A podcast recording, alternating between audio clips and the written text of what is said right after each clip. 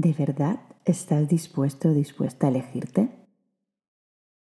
Por lo general una cosa es lo que quieres y la otra lo que haces. Una cosa es lo que eliges conscientemente y la otra la que te sale sin más. Una cosa es querer cambiar y la otra cambiar de verdad. Una cosa es querer y la otra es hacer. A menudo me encuentro con exploradores que quieren, pero no están dispuestos a transitar el camino necesario para llegar a donde han dicho que querían. Pues justo les hace chocar con lo que no han aceptado o no se permiten aún en ellos. La meditación no es un aprendizaje. En todo caso, te permite un desaprendizaje, un soltar. Y en ese proceso de relajarte, no es posible relajarte con el mismo ritmo de vida, el mismo sistema que tenías hasta ahora. Tienes que atreverte a saltar, a cambiar.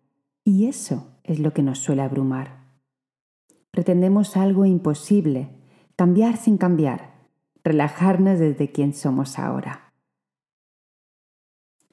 Para mutar de piel, debes pasar por un proceso interno de transformación real. Y esa es la paradoja de quien empieza a meditar, que viene para parar sus pensamientos, viene para estar en calma. Pero no es posible estar en calma dentro de un sistema de pensamientos que coacciona no es posible ser feliz dentro de una cárcel limitante que aprisiona. La silenciación, la calma y la libertad real pasan por la transformación interna. Y ahí es donde te acompaño, donde estoy para alentarte y decirte, sí, es por aquí. Pero el camino lo transitas tú y no pretendas acabar igual que como empezaste. Eso es elegirse decirse sí a uno mismo, aceptando que en el camino hay quien te va a amar aún más y va a abrir sus brazos plenamente a ti. Pero descubrirás otra gente y experiencias maravillosas. Y hay también quien no le gustará que te hayas transformado, porque le está reflejando su propia carencia. Entonces, ¿estás dispuesto a asumirlo?